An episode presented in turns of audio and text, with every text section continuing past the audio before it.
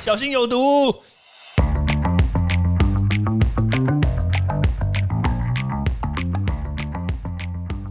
毒物去除了，人就健康了。欢迎来到昭明威的毒物教室。Hello，大家好。我们这几天呢，因为疫情的关系，又哦又开始感觉搞得人心惶惶。你看，像现在新北市已经没有办法内用了嘛？那我是在想啊，台北市说不定在未来的这几天，其实也很有机会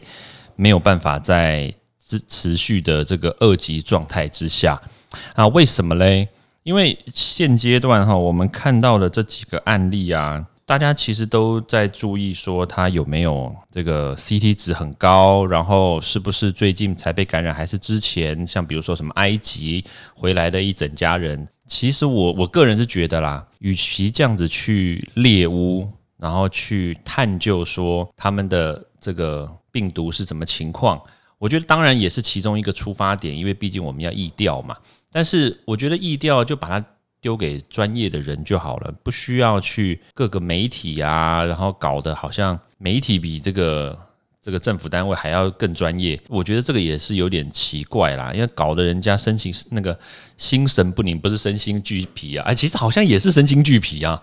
对，心神不宁，然后就是人家还要不要活啊，对不对？你这样子去猎巫，感觉好像 也不是特别好。好，那当然我们还是要回归专业嘛，对不对？就是说，这个新北市已经没有办法在这个餐厅里面内用，但是那台北市可不可以呢？其实我个人是觉得双北不同调，其实很奇怪啦。你看看哦，这个双北爆发问题的地方是在板桥、在中和、在土城。那这些地方其实，特别是板桥跟中和，其实离台北很近啊，就是一河之隔而已，就过个桥。那我想有多少人住在这一个区域的的，他不会进台北市？基本上来说不可能，基本上来说不可能。那而且又几乎有好几百万人，也没有这么多人啦，对，但至少有一百多万人，他他是住在新北市，然后是到台北市上班的嘛。所以他这样子每天来来回回，你说如果万一真的有破口的话，不会造成问题吗？我觉得是很奇怪的事情。所以只封新北，然后台北不封，这个是完全不合理的一个这个条件跟状况啦。而且再加上就是这个，因为基因定序的结果呢，现在出来是发现说，哎呀。它虽然都是 Delta，可是它的 Delta 里面的内部好像也有点点问题，就是它的基因序列好像又不太一样。那很多人就会觉得说，到底你们在搞什么鬼？其实我简单来说啦，就是这个病毒呢，它本来长相就不太一样，而且再加上，就比如说就是台湾人，对不对？你看台湾人，你说这个屏东跟基隆。多多少少还是会有一些差异嘛，像比如说你讲话啦、口条啦，或者是甚至一些生活习惯，当然这个都都是会有点点差异了。但是如果说我们用这样子比喻，而不是说我们这个基隆人跟屏东人的基因定序不一样，这是诶，可能说不定会有一点点差异哦。对，但是好，那严格说起来啦，就是可以知道说，诶，这些病毒呢，其实有可能它其实来自于不同来源。所以这个时候，很多人就会冒出很多乱七八糟的这种谣言呐、疑虑啊，然后造成社会恐慌。其实我觉得真的不需要，还是回归一句话，就是专业的回归专业。然后，那既然我们要做疫调的话，那就把现阶段大家可能确诊，然后可能疑似确诊，然后把这些人全部框列起来，然后把它一网打尽。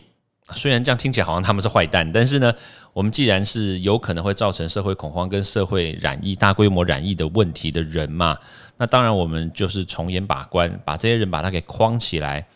然后让他们呢，就就是局限在他们的这个这个生活圈里面，然后或者是在他们的这个家里面，然后让他不要再去影响更多层面的人。我觉得这个才是关键嘛，对吧？如果大家现在还跑去找说啊，他其实哦跟机师有关啊，然后就后来又发现其实。就是他们染疫的时候，机师还在芝加哥啊，不就很好笑吗？人家还没回来，所以我觉得这些都是导果为因呐，这些都不是重点，重点是在于从现在开始，还有就是这些人疑似确诊的这些人，他们在前面这段时间接触了哪些人，去过什么地方，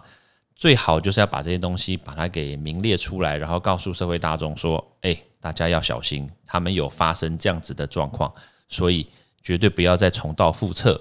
然后也不要让更多的人被这个病毒所影响，这个才是关键嘛，对不对？所以我觉得现阶段呢，大家不要猎巫，真的。”让这件事情呢平顺的，然后很快速的透过正确的方式把它给解决掉，不然的话，造成后续的这些影响，就这个不是一一个健康的社会可以承担的啦。OK，好，那时间的关系呢，那我们就下次见喽，拜拜。欢迎大家到 Apple Podcast 或各大收听平台帮我订阅、分享、留言。有任何问题或想知道的内容，也欢迎大家来找我讨论哦。